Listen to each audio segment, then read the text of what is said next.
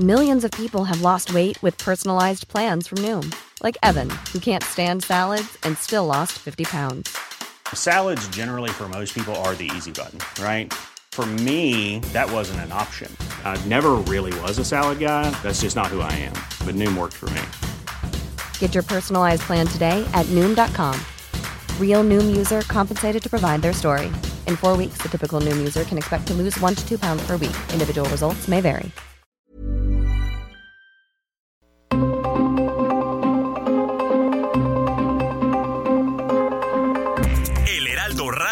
Presenta Zona de Noticias con Manuel Zamacona. Zona de Noticias, el epicentro de la información.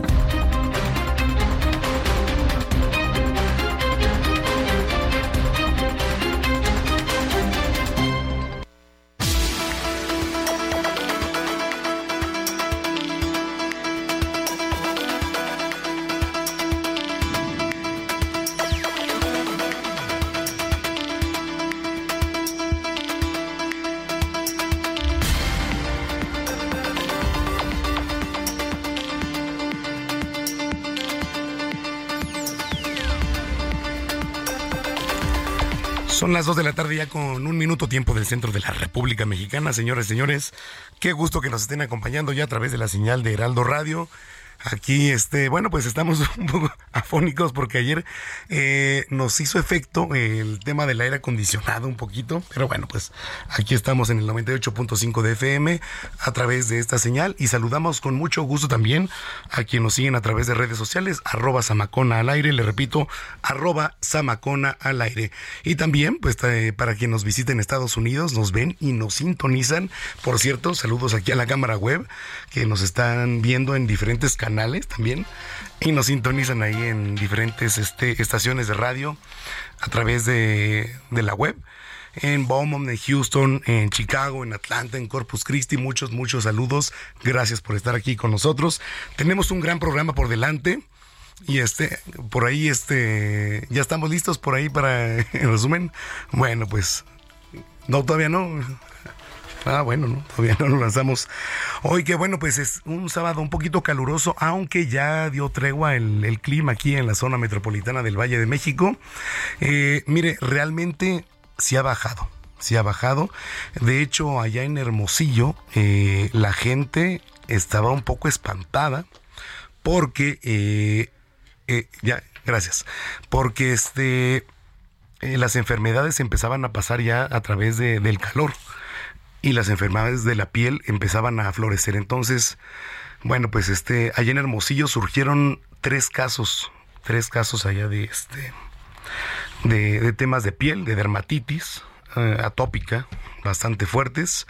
Y bueno, pues este, digo, se dispararon en Mexicali también. ¿Por qué? Porque la temperatura es bastante radical. Allá llegaba a 50 grados eh, prácticamente el calor y cuando hace frío también es bastante extremo. Entonces, bueno, pues ahí está. Qué gusto que nos estén acompañando aquí a través de esta señal. Le repito, arroba Samacona al aire. Le repito, arroba Samacona al aire.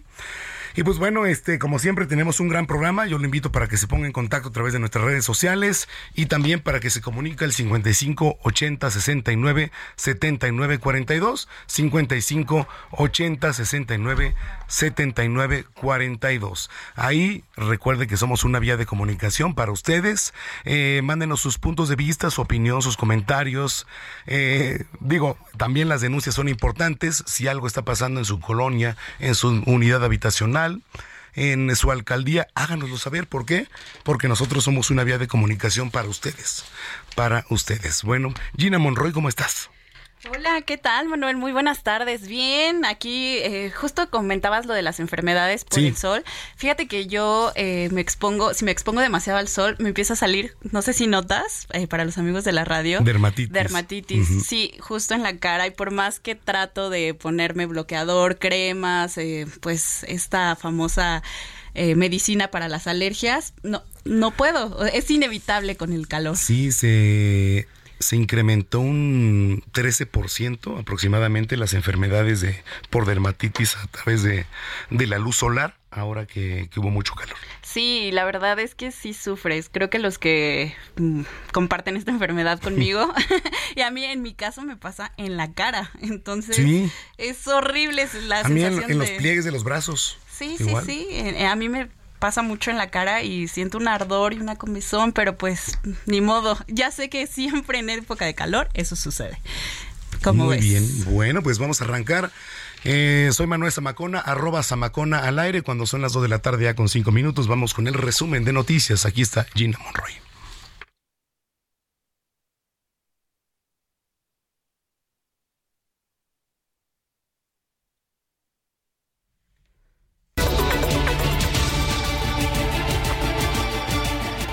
Liberados los 16 trabajadores de la Secretaría de Seguridad y Protección Ciudadana de Chiapas, levantados desde el pasado martes. Se reencontraron con sus familias este viernes por la tarde. El presidente Andrés Manuel López Obrador reconoció ayer en su conferencia mañanera que no logró proteger a Hipólito Mora, ex líder de autodefensas en Michoacán, debido a que era perseguido por miembros del crimen organizado y no quiso abandonar Michoacán, aunque aseguró que Mora contaba con seguridad por parte del Estado. Sobre el asesinato de don Hipólito Mora, el padre Goyo, párroco en Apatzingán, acusó a Alfredo Ramírez Bedoya, gobernador de Michoacán, de pactar con delincuentes. Escuchemos al padre Goyo. Señor gobernador Alfredo Ramírez Bedoya, apenas ayer yo le decía que usted era un embustero, y le decía una palabra ofensiva, porque estaba mintiendo, que todo estaba bajo control. Yo a usted lo responsabilizo de la muerte de Hipólito Mora, porque usted sabe cómo está la situación y así miente, diciendo que todo está bajo control. Todo está bajo control de la delincuencia organizada. Usted tiene pacto con la delincuencia. Usted es responsable de lo que está sucediendo. Quiero decirle que las balas que mataron a Hipólito Mora, revisen los casquillos. Son del ejército. Son balas del gobierno federal. Más información, Inés Parra, diputada de Morena, le vació una olla con ratones de plástico al titular de la Auditoría Superior de la Federación, David Colmenares, para exigirle que destape la cloaca de corrupción en los sexenios de Enrique Peña Nieto y Andrés Manuel López Obrador. Lo anterior durante la entrega de informes de la Fiscalización Superior de la Cuenta Pública 2022. 150 mujeres militantes del PRI en Hidalgo renunciaron a su militancia al considerar que la dirigencia nacional del partido no ha respetado el principio de paridad de género ni ha respetado a las estructuras locales. Esta tarde se lleva a cabo el AMLOFES, el penúltimo del sexenio del presidente Andrés Manuel López Obrador, al frente del Ejecutivo. Tendremos toda la información en tiempo real. Vámonos a noticias internacionales y es que el Tribunal Superior Electoral de Brasil alcanzó la mayoría para dejar al expresidente Jair Bolsonaro inhabilitado políticamente durante ocho años por abuso de poder. Una explosión en una planta química en el sureste de China envió enormes nubes de humo negro y espeso al aire. El incidente tuvo lugar en la provincia de Jiangxi. En noticias deportivas, Sergio Pérez y Max Verstappen tuvieron una discusión tras la carrera sprint en el Gran Premio de Austria, debido a una fuerte pues arranque de los dos y que los llevó a intercambiar posiciones, aunque también pusieron en riesgo su participación. Los deportistas mexicanos en los Juegos Centroamericanos en San Salvador llevan hasta ahora más de 176 medallas, 68 de oro, 61 de plata y 47 de bronce. Bueno, en información del clima, se espera que la tormenta tropical Beatriz se desplace a las costas mexicanas, por lo que provocará lluvias intensas y torrenciales en los estados de Nayarit, Jalisco y Colima, así como fuertes lluvias en Chihuahua, Zacatecas, Colima, Michoacán, Guerrero, Oaxaca y Chiapas. Para el Valle de México se espera una máxima de 24 grados con lluvias a partir de las 5 de la tarde. Nos enlazamos con mi compañero Gerardo Galicia a las calles de la capital del país para conocer la vialidad. ¿Cómo estás, Gerardo?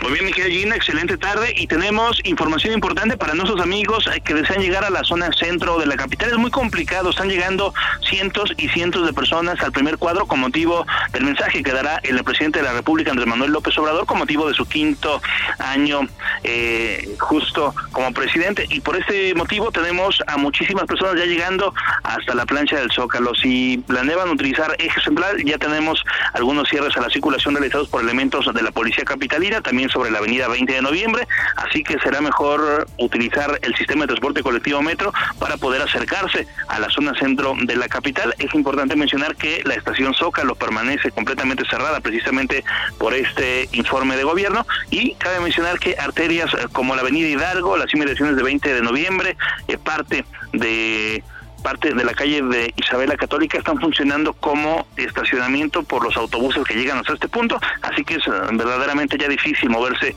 en la zona centro de la capital, de preferencia hay que evitarla. Y por lo pronto, el reporte. Muchas gracias Gerardo, seguimos en contacto. Hasta luego.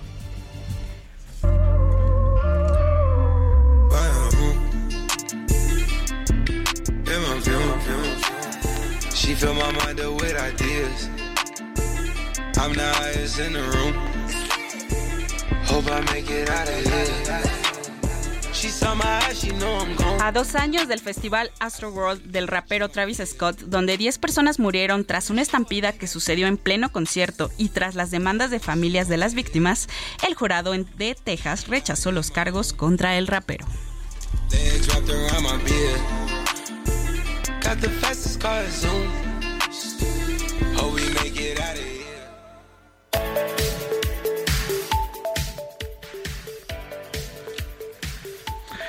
Bueno, pues ahí está, ya son las 2 de la tarde con 11 minutos en el tiempo del centro del país. Eh, bueno, pues vamos a arrancar con un recorrido por parte de la República Mexicana. A ver, eh, para empezar, lo que fue tendencia también esta semana fue el tema de Hipólito Mora.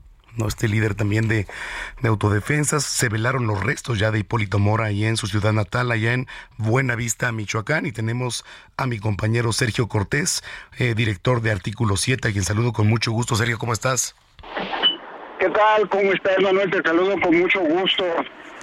Gracias. Oye, eh, digo, independientemente de toda esta semana tan intensa, eh, ¿cómo se vive alrededor de esta, de esta noticia? Mira, Manuel, te comento que hace una hora más o menos ya los restos de don Hipólito Mora, allá en la Ruana, Michoacán, pues fueron ya, ya sepultados. Los acompañaron eh, el mariachi y cantando Cielito Lindo, eh, México lindo y querido también, con esa música muy mexicana, pues fue sepultado. Ayer comentaba en el enlace que tuvimos por la mañana, pues realmente muy poca eh, gente acompañó eh, al velorio de Don Hipólito, aproximadamente unas 15 personas estaban en su casa, por el miedo, por el miedo Manuel, porque, porque la gente tiene temor de que los grupos criminales que acaban con la vida de don Hipólito pues puedan tomar alguna represalia contra los hermanos principalmente. Hoy, hoy finalmente fueron un poco más las personas que acompañaron hasta eh, su sepultura a don Hipólito en el panteón del lugar de la Ruana, pero también todavía se observa mucho miedo, Manuel. Oye, bueno, eh, independientemente, digo, había gente, digo, familiares, etcétera. Eh, ¿Cómo se vive ahorita? Eh, ¿Cómo está el panorama, independientemente ya a estas horas de la tarde? A esas horas de la tarde, mira, ayer se anunció que estaba mucho, muy fuerte la presencia de la Guardia Civil, del Ejército, de la Guardia Nacional. Sí. Pero lo cierto es de que nosotros estuvimos ahí, Manuel, y lo cierto es de que no había tanta presencia de las fuerzas federales y estatales. La gente pues está muy molesta, está con mucho temor, eh, pero sobre todo está muy agredida Manuel, por esta situación que ocurrió. Hace unos minutos tuve la oportunidad de platicar con Semení Verdía, otro ex líder de las autodefensas de la región de la Sierra Costa Náhuatl, aquí de Michoacán, en qué te dice? Él nos comentaba de que va a pausarse unos, unos meses hasta tomar alguna decisión porque la situación está muy grave y él sí él sí me comentó de que va a luchar pero por la vía civil eh, de la sociedad vaya para que no sigan igual. Él, él está también muy cuestionado con la muerte de Hipólito y bueno, como todos, como muchos michoacanos aquí, Manuel, pues la verdad es de que está muy molesto también con el gobierno del estado porque Hipólito Mora eh, innumerables veces comentó, pidió, exigió que le ayudaran allá en la Ruana para que hubiera seguridad y bueno, pues ahí están las consecuencias. Bueno, Sergio, pues vamos a mantenernos pendientes. Te agradezco mucho el reporte. Hasta luego, que muy bien. Gracias, Sergio Cortés, director de Artículo 7 allá en Michoacán. Y vámonos hasta Chiapas con mi compañera Lisette Coello, porque la tarde de ayer déjenme platicarle, liberaron también a 16 trabajadores de la CIP allá en Chiapas y nos tiene toda la información. Lisette, ¿cómo estás? Buena tarde. ¿Qué tal, Manuel? Muy buenas tardes. Efectivamente, como lo comentas, pues el día de ayer se llevó a cabo esta liberación de estos 16 trabajadores que se encontraban pues secuestrados desde el pasado eh, martes por un eh, grupo armado.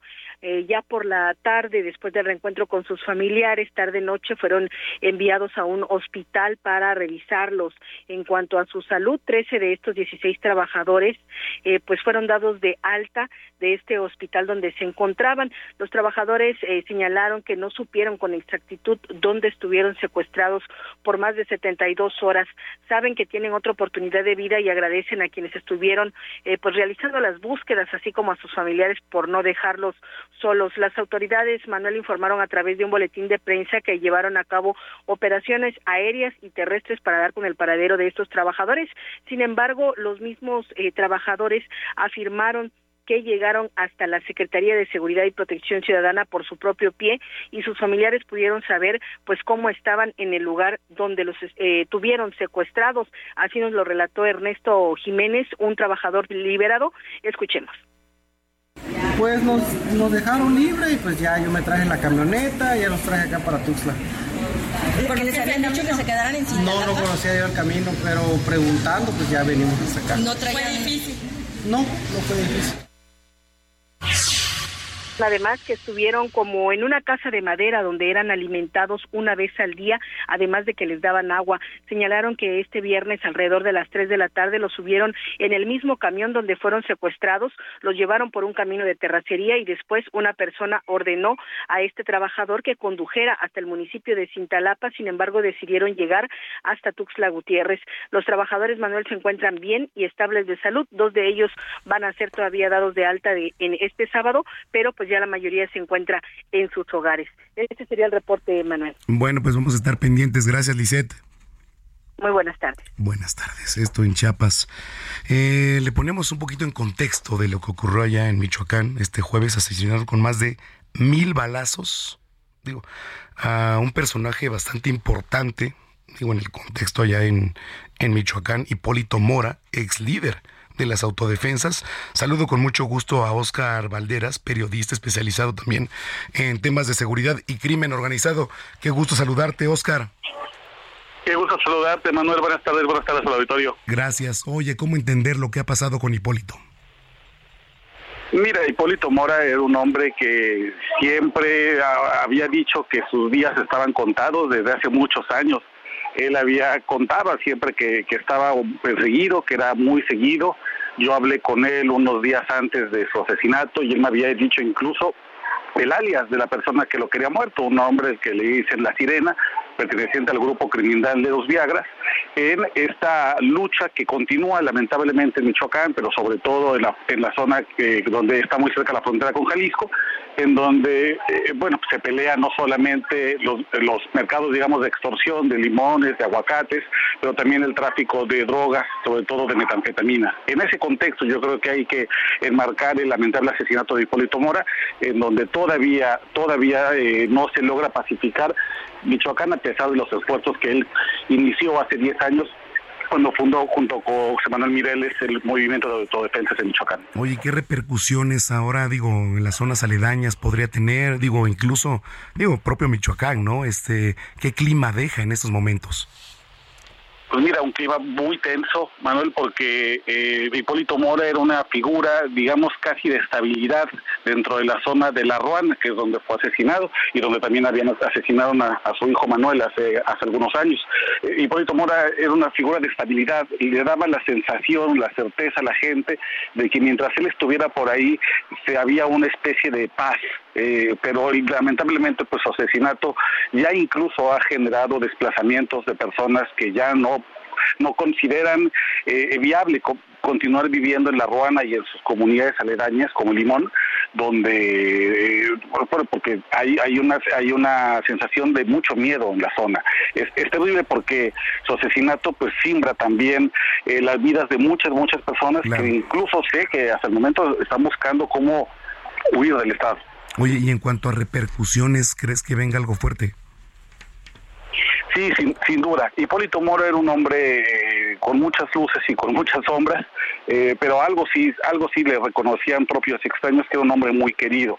Y yo creo que quienes lo quieren, quienes lo apreciaron eh, en vida, van a buscar cómo pues cómo regresar este golpe tan duro que le ha propinado probablemente, presuntamente, el grupo de los Viagras. Hay muchos intereses cruzados, hay muchos grupos que van a querer defender el legado de Hipólito Mora y otros que van a querer continuar con la guerra que lamentablemente se vive en esa zona de Michoacán. Eh, yo creo que va, va a caminar, digamos, las consecuencias de su asesinato en dos sentidos. Las autoridades harán su propia investigación y yo creo que las propias fuerzas, los propios actores armados que son muy importantes en la zona de la Ruana van a hacer lo propio. Oye, Oscar, ¿cómo has visto el actuar y el este sentir de las autoridades? Pues yo creo que es el, es el mismo actuar que suelen hacer eh, cada vez que ocurre un asesinato como este.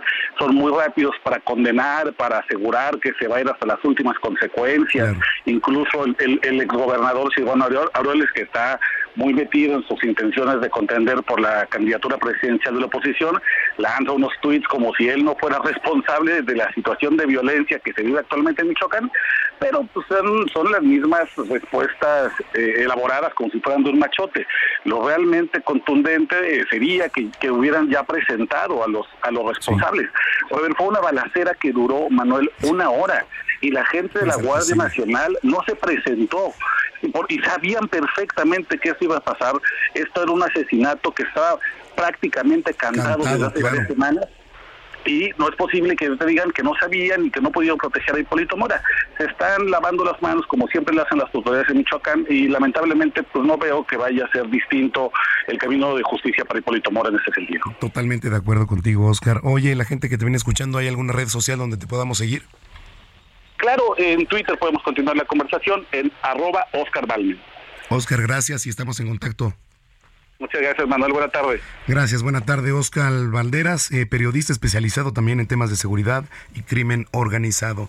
Son las 2 de la tarde ya con 21 minutos en el tiempo del centro.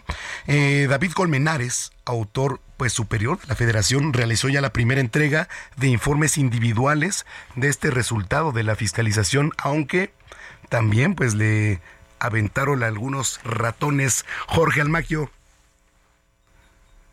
Gracias, Manuel, amigo del Heraldo Radio. Así es. En medio de acusaciones de tapadera por parte de la diputada de Morena Inés Parra, el auditor superior de la Federación David Colmenares Páramo hizo la primera entrega de informes individuales de resultados de la Fiscalización Superior de la Cuenta Pública 2022. Destape el auditor tapadera, destape la cloaca de la corrupción. Usted destápelo, sin miedo, destápelo.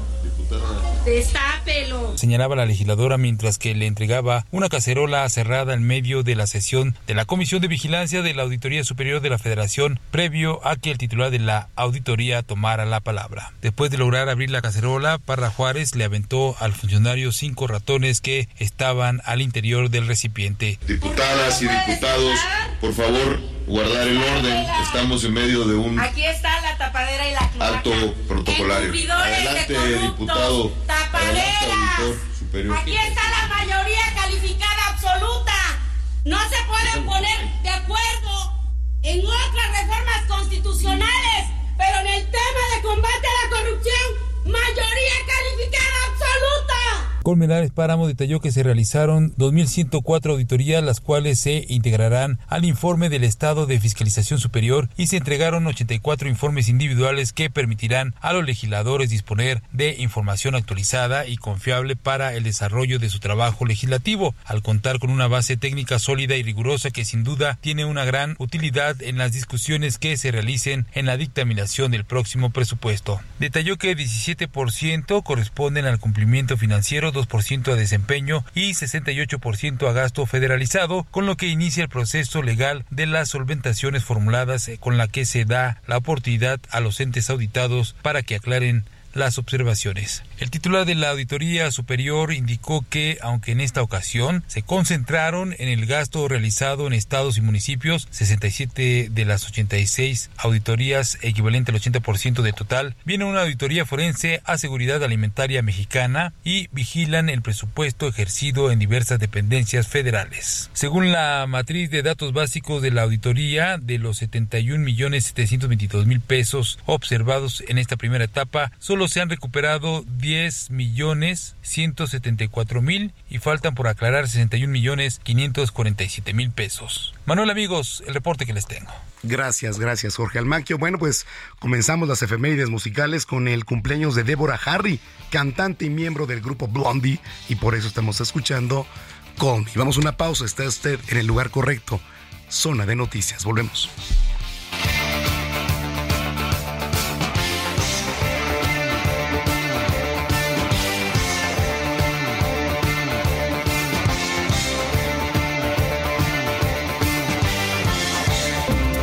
A una pausa y regresamos con Manuel Zamacona a Zona de Noticias.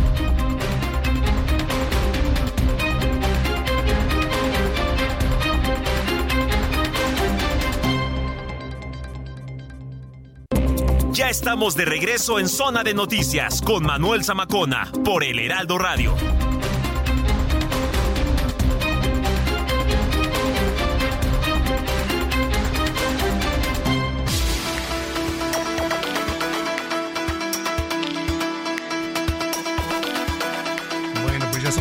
Tarde con 30 minutos en el tiempo del centro del país. Muchas gracias por continuar aquí con nosotros a través de la señal de Heraldo Radio.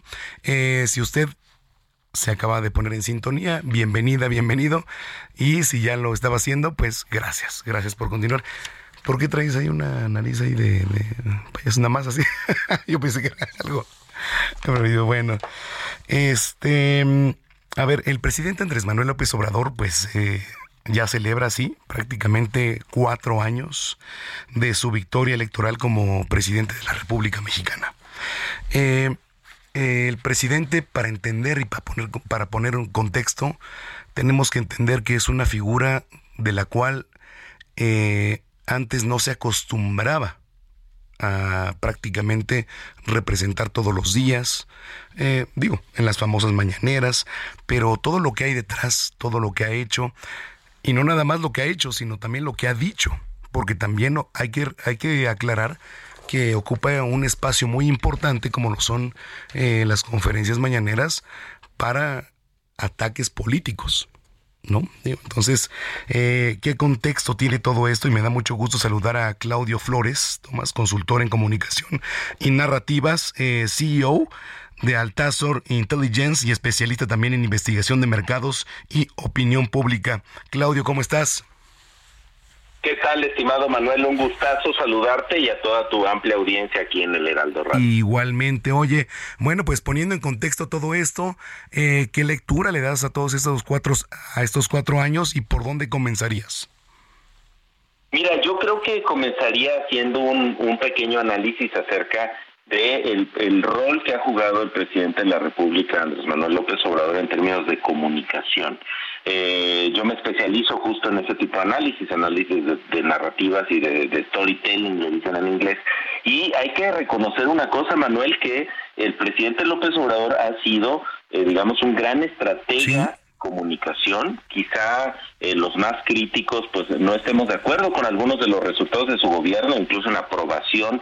Es claro que amplias capas de la población pues no están tan de acuerdo con los resultados de su gobierno, pero es muy interesante que el presidente es capaz de, a pesar de ese desempeño digamos, del gobierno que él encabeza, él sigue teniendo una aprobación, pues alrededor del 60% de aprobación, dependiendo cómo lo midas y con quién lo midas, pero es una aprobación muy alta todavía, Manuel, para un presidente que ha logrado a su prácticamente quinto año de gobierno, eh, pues mantener una alta aprobación, mantener como estrategia comunicacional, en primer lugar, esta dimensión histórica que él le ha dado a su propia presidencia y a él mismo.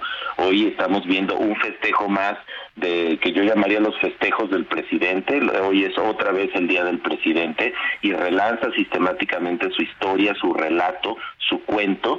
Eh, segunda, segunda estrategia, la cercanía con el pueblo como, como un eje de su comunicación incluso en términos, Manuel, de códigos, de palabras, de referencias.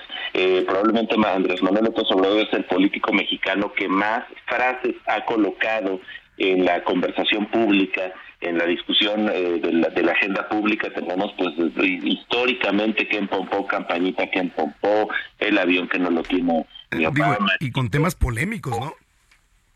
y además, pero además haciendo eco de, de, la cultura popular, y yo creo que hay que reconocer que este, este presidente ha sido muy bueno para entenderla, para conocerla y para utilizarla como una manera de conectar con amplias eh, capas de la población. Esta estrategia le ha permitido además mantener un dominio de la agenda.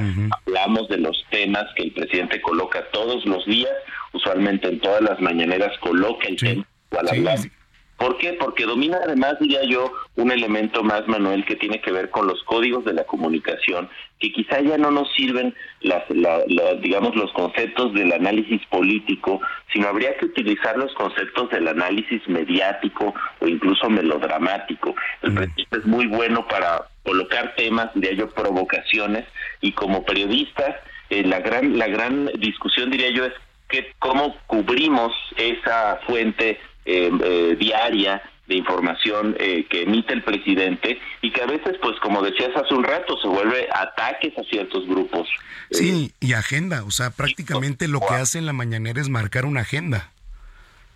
Exacto, mantiene y esa, y esa agenda pareciera que toda la conversación, por así decirlo, está López Obradorizada, en el sentido de que hablamos de los temas, de las palabras, de los chistes, eh, de lo que hace el presidente en la mañanera y ese es el tema de conversación el resto el resto del día Manuel y eso nos está pasando a su quinto año de gobierno que si miramos hacia atrás desde el primer eh, digamos mensaje que dio el presidente como presidente de, la República eh, pues ya ya empezó a marcar la agenda con temas eh, con campanazos comunicacionales o mediáticos, acordémonos de la lucha con el, con el tema del huachicol, acordémonos del tema de la lucha contra la corrupción, y aunque el relato es muy poderoso, desafortunadamente los resultados no lo son tanto, o al menos ahí están las métricas eh, de inseguridad o los temas en, términos económicos, etcétera, que al parecer no han sido tan buenos, pero la paradoja es que a pesar de esos resultados, el presidente solo con comunicación ha mantenido una alta aprobación en segmentos, diría yo, mayoritarios de nuestro país. ¿Las mañaneras estratégicamente han servido realmente para una comunicación con, con la población? Yo creo que han servido para mantener una comunicación del proyecto político de López Obrador con la población, definitivamente. No sé si eso sea informar para gobernar o informar en el sentido más tradicional de la comunicación institucional o pública. Lo, lo, es, lo que es cierto es que nos mantiene a todos y a todas hablando de lo que él quiere en términos de lo que él quiere, incluso estableciendo las, las dicotomías o las clasificaciones que él, que él plantea. Ya, ya tenemos, me parece muy bien aprendido, mexicanas y mexicanos, por ejemplo, la diferencia entre fifis y chairos y el retrato que hace cada uno de cada uno de estos dos segmentos, este, por así llamarles el presidente, pues es muy claro quién con quién está él y con quién no está él, o desde dónde se le critica y desde dónde se le aprueba. Es una comunicación muy básica, en ese sentido diría yo que se parece a lo que han seguido otros líderes eh, en, el, en el mundo que han eh, llevado a una comunicación mucho más popular, mucho más básica, eh, como lo hizo Donald Trump en Estados Unidos, que lo hizo también de manera, diría yo, muy poderosa en términos comunicacionales. Lo malo es luego a qué, con, con qué resultados o, digamos, con qué políticas públicas. Ahí es donde viene un poco la crítica. Imagínense, Manuel, que tuviéramos un presidente que fuera así de efectivo como, él, como lo es en la comunicación, pues con los resultados de la política pública que impulsa el gobierno federal. Bueno, oye, si lo permites, este Claudio, pues estamos en comunicación contigo y te agradezco mucho que hayas tomado la llamada.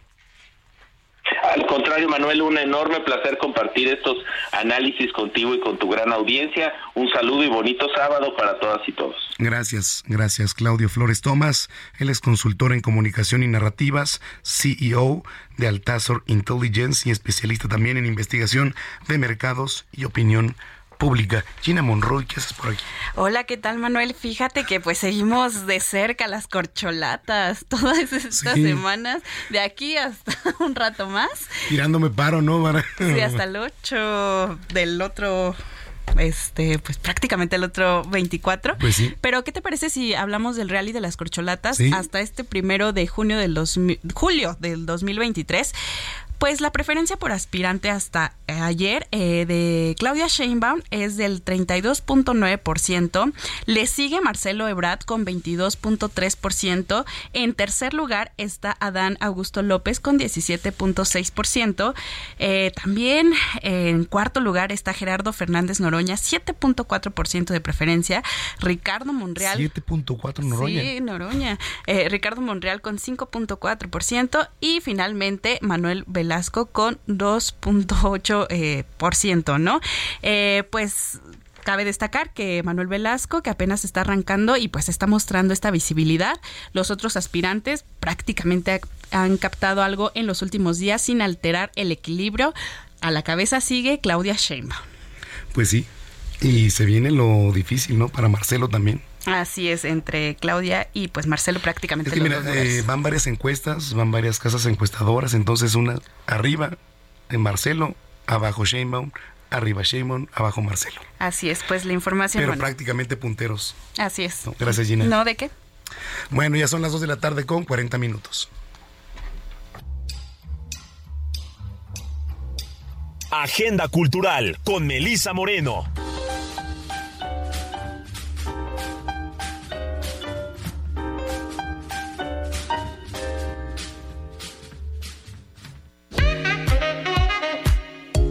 Bienvenidos a la Agenda Cultural del Heraldo de México. Yo soy Melisa Moreno y esta es nuestra selección para Zona de Noticias.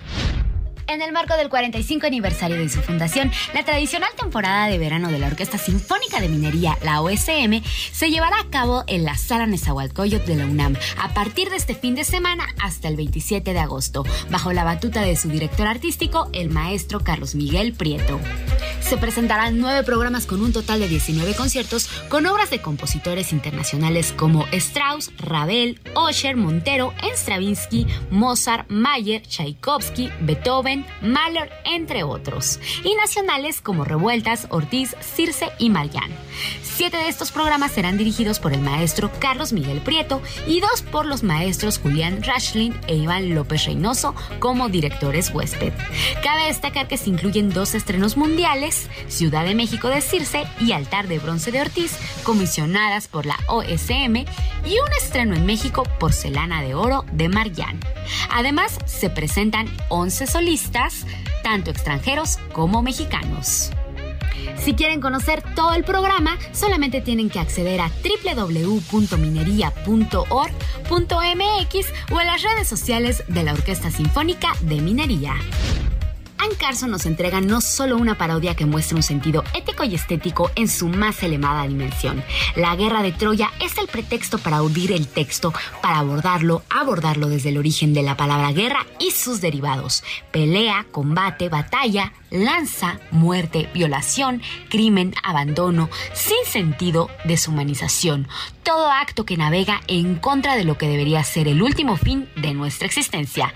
No hemos sabido escuchar, no hemos sabido descifrar, ni mucho menos cuestionarnos.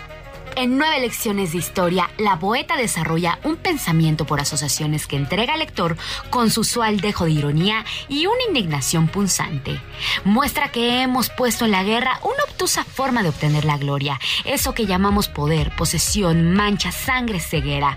Vivimos en la oscuridad navegando hacia la orilla, donde se libra una guerra que no sabemos cómo se inició. Al hacerlo, empañamos el otro lado del dolor, es decir, la altísima belleza que todo el dolor trascendido alcanza.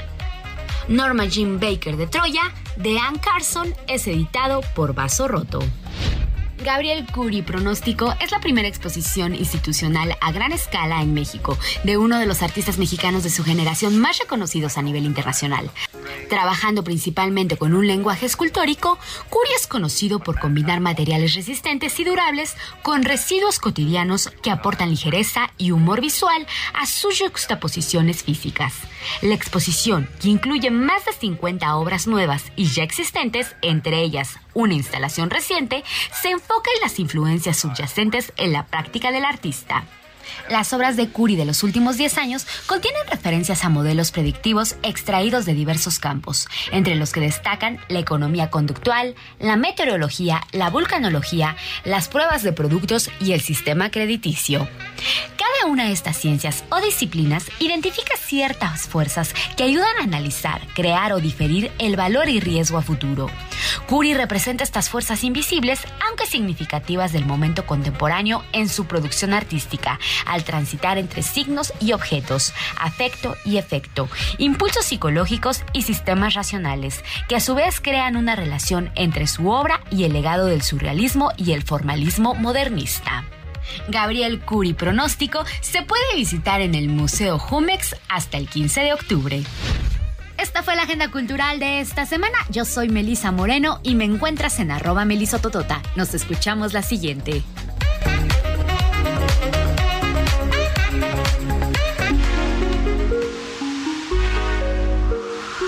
Mujer Plena con Paulina Mosurrutia.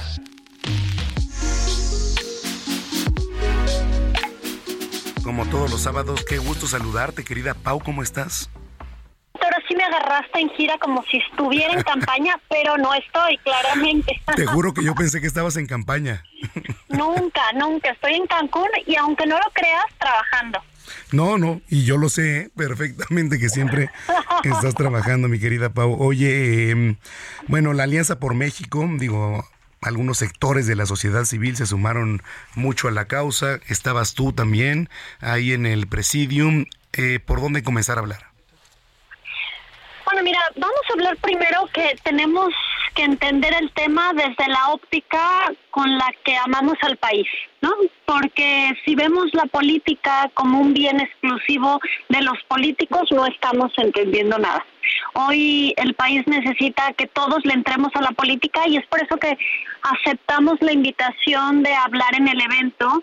Para los que no supieron qué pasó, pues el lunes hubo eh, la presentación del método para escoger al candidato de los partidos PRI, PAN y PRD, que fue el Frente Amplio por México, y, y estuvimos ahí representantes de la sociedad civil. Por lo menos desde mi persona de manera muy crítica pidiendo o rogando que por favor hicieran las cosas con honestidad, con transparencia, con una participación real de la sociedad. Manuel, yo te conozco y estás pensando, ¿y de veras lo crees? Pues nos toca decirlo, ¿no? Cuando, cuando abren un espacio a la sociedad civil, a nosotras nos toca decir cómo tienen que salir las cosas y que lo decidan hacer o no los partidos ya no es nuestro, no, ahora sí como dicen mis hijos, ya no está en mi cancha.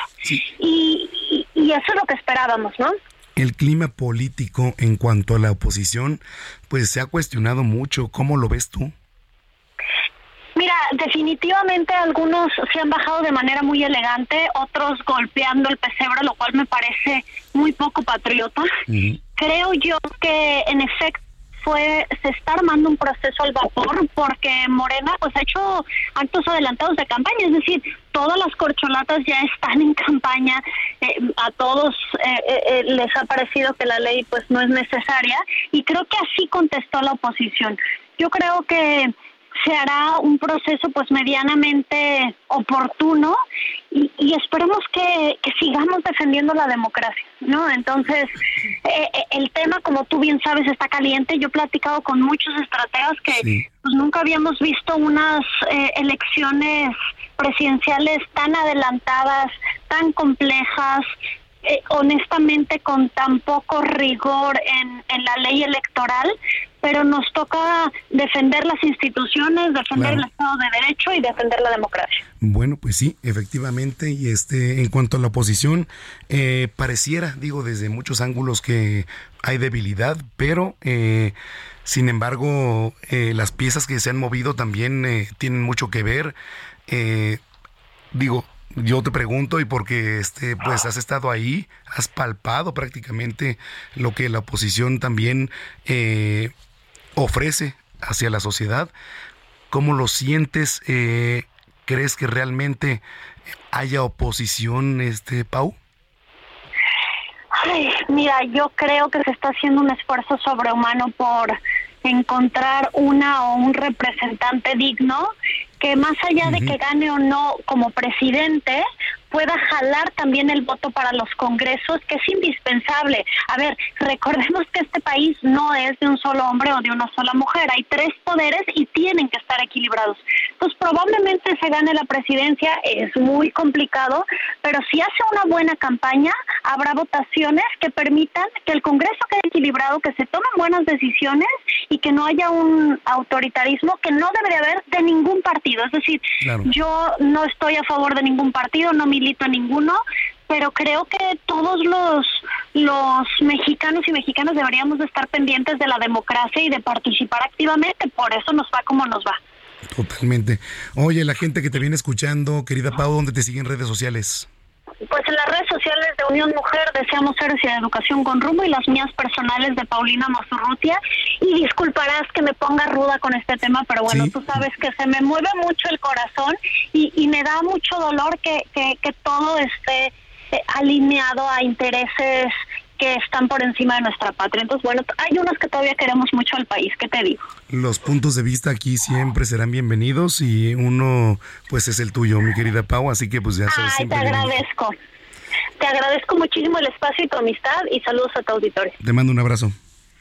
Hasta, hasta, luego. Gracias, Paulina Mosurrute, aquí en Zona de Noticias, 2 de la tarde ya con 50 minutos.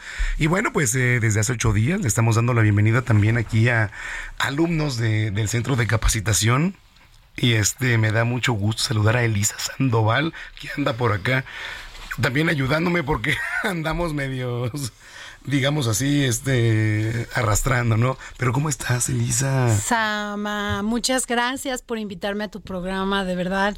Qué privilegio, super maestro, ¿qué podemos decir? Dicen, les estoy diciendo cómo no se debe hacer radio. Miren, se están burlando allá, ¿eh? Claro afuera. que no. Se están burlando, sí, sí, sí. Allá afuera es un máster, ¿cierto o no? A ver, Ah, ¿qué bueno. dicen por allá? Sí. Bueno, oye, Elisa, este, platícale al público de qué nos... De, qué nos Bueno, yo te traigo, bueno, pues un, un super segmento. A ver. Super segmento. Conste, ¿eh? A ver, A ya, lo vendiste. Sí, ya, ver, ya lo vendí, pues. ahora lo hacemos, ¿ok? A ver, ¿hace cuánto no vas a un museo? Híjole, ya tiene que ser como unos seis meses. No más, como un año yo creo. Pues sí, fíjate que eso nos pasó. Resulta que con la pandemia, eh, pues empezamos a retomar actividades. Y ahora que estamos retomando actividades, pues ¿qué pasó? ¿Qué pasó? Pues vamos a los centros comerciales, a los restaurantes, vamos a, a las plazas, a, a todos lados menos a los museos. Y los museos se quedaron ahí olvidados, se quedaron ahí empolvados y pues tenemos que otra vez retomar lo que es pues un museo y no es, bueno, los que tenemos niños, pues volvemos a retomar con ellos el llevarlos a un museo, una actividad que nos genera, que nos genera un museo. Ok.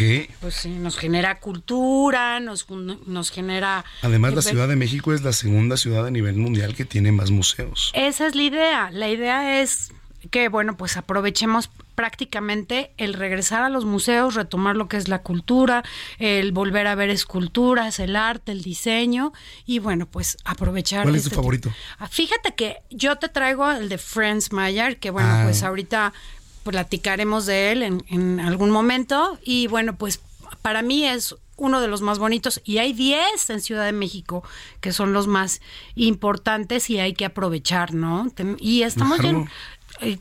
Y los domingos son gratis. No, y aparte te voy a decir una cosa, hay un plan que también puedes ir en las noches y está espectacular porque tienen, cada museo tiene un restaurante padrísimo que puedes comer. sí? sí, tienes parte de comida gastronómica mexicana que hay que aprovechar.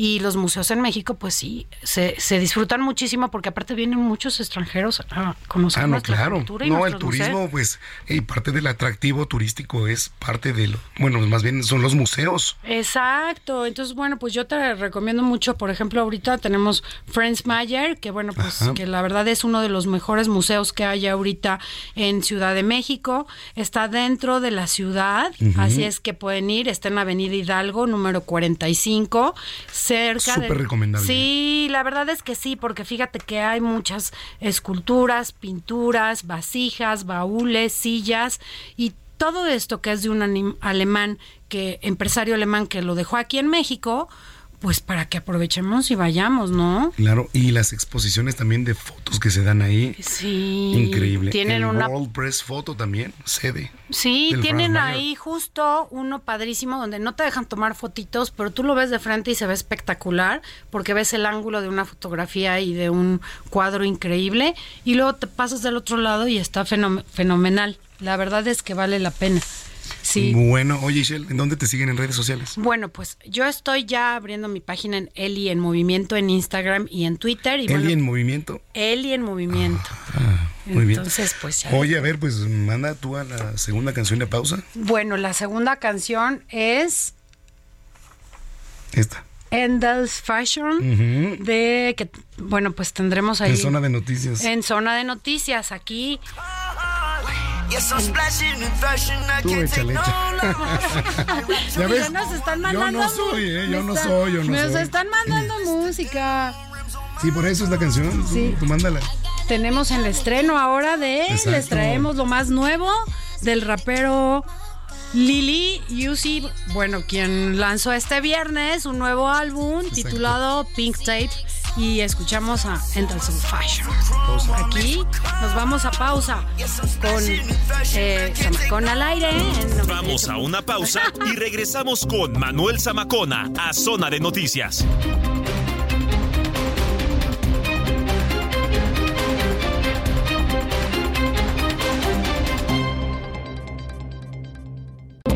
Ya estamos de regreso en Zona de Noticias. Hey, it's Ryan Reynolds, and I'm here with Keith, co star of my upcoming film, If, only in theaters, May 17th. Do you want to tell people the big news? All right, I'll do it. Sign up now and you'll get unlimited for $15 a month and six months of Paramount Plus Essential Plan on us. Mintmobile.com slash switch. Upfront payment of $45 equivalent to $15 per month. Unlimited over 40 gigabytes per month. Face lower speeds. Videos at 480p. Active Mint customers by 531.24 get six months of Paramount Plus Essential Plan. Auto renews after six months. Offer ends May 31st, 2024. Separate Paramount Plus registration required. Terms and conditions apply if rated PG. Con Manuel Zamacona por El Heraldo Radio.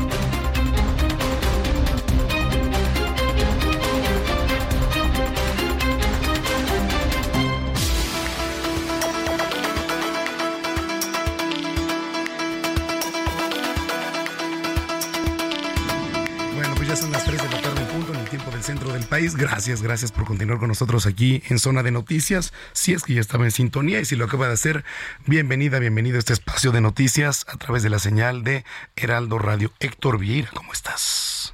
¿Qué tal, mi querido Manuel? ¿Cómo estás? Muy buenas tardes. Ya veo que andas un poquitito la, diría la canción de Alejandro Ah, Fernández, sí. y se te va la voz. El aire acondicionado toda la noche. Está engañoso, es- sobre todo estos últimos Sí. días que ya terminó la oleada de calor. Sí. Como que de repente sí hay unas corrientitas de aire ahí medias, medias bruscas, y sí hay que tener cuidado. Sí, digo, güey, de repente pues dejas el aire acondicionado, te duermes, pero amaneces así. Entonces tengan cuidado. Como quiera todavía te escuchas. Sí, no, no. Dentro de todo bien, Aquí andamos. bien, bien, bien. Pero sí, ahora sí que hay que tener cuidado. Claro que sí.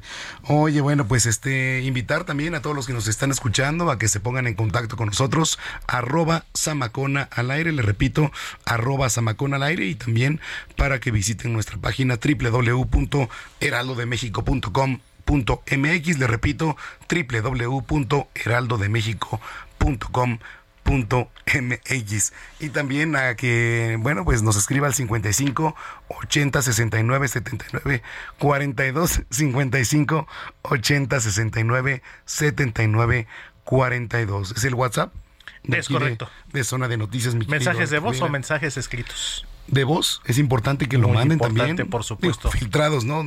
No, no se pasen tampoco, pero aquí, este, claro que sí le damos voz a ustedes que están aquí con nosotros y su punto de vista, su opinión y muy importante su denuncia también. Somos una vía de comunicación para ustedes. Pues 3 de la tarde ya con dos minutos.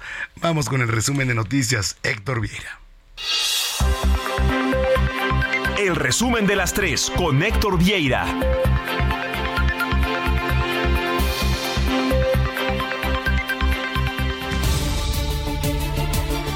La defensa del exsecretario de Seguridad Pública Federal Genaro García Luna pidió más tiempo al juez federal de Estados Unidos Brian Cogan para revisar nuevos materiales relevantes que le permitan solicitar una eventual repetición de su juicio tras ser declarado culpable de narcotráfico el pasado 21 de febrero.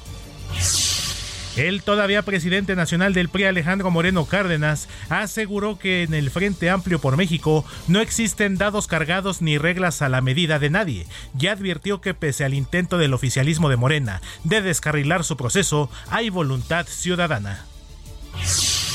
La aspirante a la Coordinación Nacional de la Defensa de la Cuarta Transformación, Claudia Sheinbaum, expresó a través de un video difundido en sus redes sociales su solidaridad con los migrantes en Estados Unidos ante la entrada en vigor este sábado 1 de julio de la ley SB 1718 en el estado de Florida. Claudia Sheinbaum reiteró su respaldo a la movilización que tendrá lugar hoy y que está convocada por organizaciones civiles hispanas y de derechos humanos. En temas de la capital, un juez de control dictó auto de vinculación a proceso a dos elementos de la Secretaría de Seguridad y Protección Ciudadana de la Ciudad de México por su probable participación en el delito de ejercicio abusivo de funciones registrado en 2021 tras la detención ilegal de cinco personas en la alcaldía Gustavo Amadero. En temas internacionales, el diario The Washington Post y la cadena televisiva CNN revelaron este sábado que el expresidente de Estados Unidos Donald Trump presionó a finales de 2020 al entonces gobernador de Arizona, el republicano Doug Ducey, para que anulara el triunfo electoral del entonces aspirante demócrata a la presidencia Joe Biden en ese estado.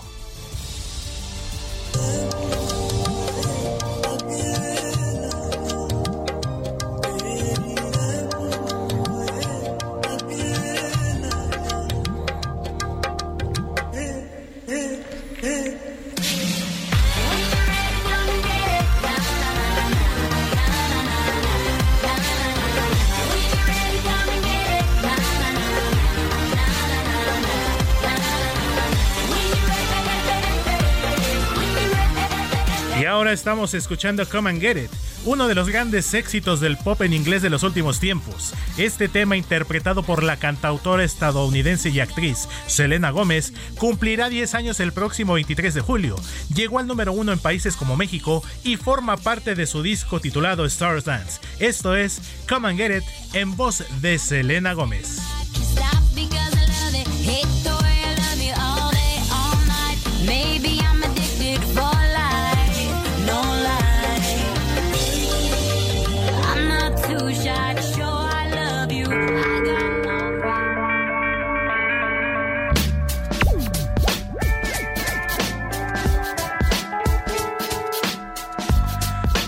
Pues ya son las 3 de la tarde con 5 minutos en el tiempo del centro del país. Eh, nuestra querida chef Paulina Bascal anda de vacaciones y le mandamos un gran abrazo.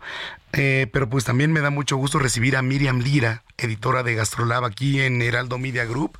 Por cierto, este Miriam, pues ya se viene la temporada de Chiles Enojada, ¿eh? Hola, ¿qué tal a ustedes, Manuel? Estoy muy contenta de compartir el espacio contigo. Sí, le mandamos un abrazote a Pau. Esperemos que ya esté en bañador nadando por ahí, que le esté pasando súper, súper bien. Y sí, como dices, ya viene la temporada de chiles en nogada. A partir de hoy ya por todos lados van a empezar a ver esos carteles que inundan toda la ciudad. Prácticamente todos los restaurantes en la Ciudad de México lo sirven. Es un platillo muy, muy importante dentro de la gastronomía mexicana, reflejo del sincretismo gastronómico tan vasto que tenemos. Pero el día de hoy me, me gustaría platicarte, pues, del camino de los ingredientes. Para todos aquellos que quieran saber más acerca de los ingredientes que componen el chile en nogada, pues yo les recomendaría que uno de estos fines de semana se vayan a Calpan. A Puebla a conocer estas huertas increíbles que hay en el estado para que vean cómo poco a poco se va formando pues este platillo tan nacionalista que tiene pues su auge en septiembre, pero que a partir de estos meses ya empezamos a ver los primeros chiles poblanos, las manzanas pan- las, las manzanas panocheras, las peras de leche, las granadas, los duraznos, bueno, los nogales, ¿no? Que son elementos imprescindibles y allá van a poder hacer algún recorrido entre estas huertas. Hay, hay muchos lugares que abren sus huertas para que puedan conocer eh, el espacio. Si andan por ahí, todo el mundo ubica a Hilda Cruz López. La van a encontrar muy fácilmente preguntando y ella les puede dar un recorrido e, e irles explicando cómo es el proceso, ¿no? Porque ahora mismo, si, si ustedes se aventuran a ir a algún restaurante que ya esté sirviendo chiles en nogada, por ejemplo, Angelopolitano, que ya empezó su, su, su temporada, van a encontrar este chile en una edad muy temprana, súper, súper temprana la, la, la, la fruta, muy, muy fresca, pero si van en un mes a principios de agosto, van a estar un poco las frutas y los chiles más maduritos. Y en septiembre, pues en pleno apogeo, para que haya tres momentos en los que se prueben los chiles en nogada, porque el sabor cambia muchísimo entre cada mes y mes. Sí, por supuesto, y además eh, de repente comenzar a hablar de chiles en, en nogada, pues ya nos empieza a decir que viene una temperatura de en donde pues ya estamos hablando de inicios del final de año, ¿no? Así es, así es. Ya a partir de ahorita ya no dejamos de comer, Manuel. O sea, ya, dieta ni se diga. Mejor un poquito de ejercicio para nivelar ahí las cosas. Porque ya septiembre, Día de Muertos, este, pancitos, este, Navidad, ya, ya valió. Y luego los tamales. ya estamos cubiertos. Prácticamente no descansamos, ¿eh? O sea, si te pones a ver la No. gastronomía mexicana, pues ¿en qué momento descansamos? ¿En qué momento? Y este año, para todos aquellos que vayan a comer chile en nogada, van a ser chiles muy picosos. Porque pues no ha estado lloviendo. Ustedes han, han visto cómo ha estado la temperatura, no ha llovido tanto. Entonces hace, eso hace que, que pues el chilito tenga más capsaicina en, su interior. Entonces van a estar picositos para que se vayan preparando también. Oye, correcto. Y además, digo, en muchas presentaciones también el chile en nogada en eh, bastantes restaurantes aquí de la Ciudad de México, pues se puede disfrutar perfectamente y este y de ahí para el real, ¿eh? lo que viene ya también pues para la recta final del año. Exacto, ya ven que hay de todas, de- en todas presentaciones. Eh, hemos visto incluso hasta sushi de chile en nogada. o sea, Ah, sí. Límites, límites, por límites, los mexicanos no paramos. Ahora, ya si quieren un chile en nogada muy clásico, eh, váyanse a Nicos, ahí ahí están deliciosos. Yo creo que ya en unas dos semanitas, tres semanitas los empezaremos a ver por ahí. El angelopolitano también nunca falla. La hostería de Santo Domingo, que bueno, este clásicos de clásicos en el centro histórico. Y si andan por Puebla o van para Puebla, el mural de los poblanos y Salón Mezcali no les va a fallar. Excelente. Oye, la gente que te viene escuchando, ¿en dónde te puede seguir Miriam en redes sociales? Ay, pues mira, yo estoy arroba lirimiri en Instagram, esto es mi personal, pero para seguir a Gastrolab y todo lo que llevamos este día a día, semana a semana, arroba heraldo gastrolab, gastrolabweb.com para que se metan, también si quieren preparar los chiles en nogada, ya les vamos a empezar a poner ahí recetas sabrosas y pues ahí nos esperamos.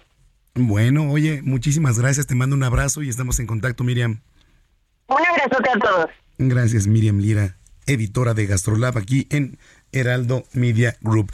Son las 3 de la tarde ya con 10 minutos en el tiempo del centro. Bueno, a ver, eh, lo quiero poner un poquito en contexto. eh, lo que es la innovación tecnológica, el desarrollo del capital humano, la expansión de la infraestructura, pues sí, son indispensables para el crecimiento de la industria farmacéutica y en este contexto ya el INEGI registró que existen tres entidades destacadas por la concentración del 62% de las instalaciones dedicadas a lo que es la manufactura de medicamentos. Y bueno, pues eh, la verdad es que es bastante relevante todo esto y me da mucho gusto saludar a Gerardo Ramos, director de manufactura de Grupo Collins. Gerardo, gracias, bienvenido a Zona de Noticias.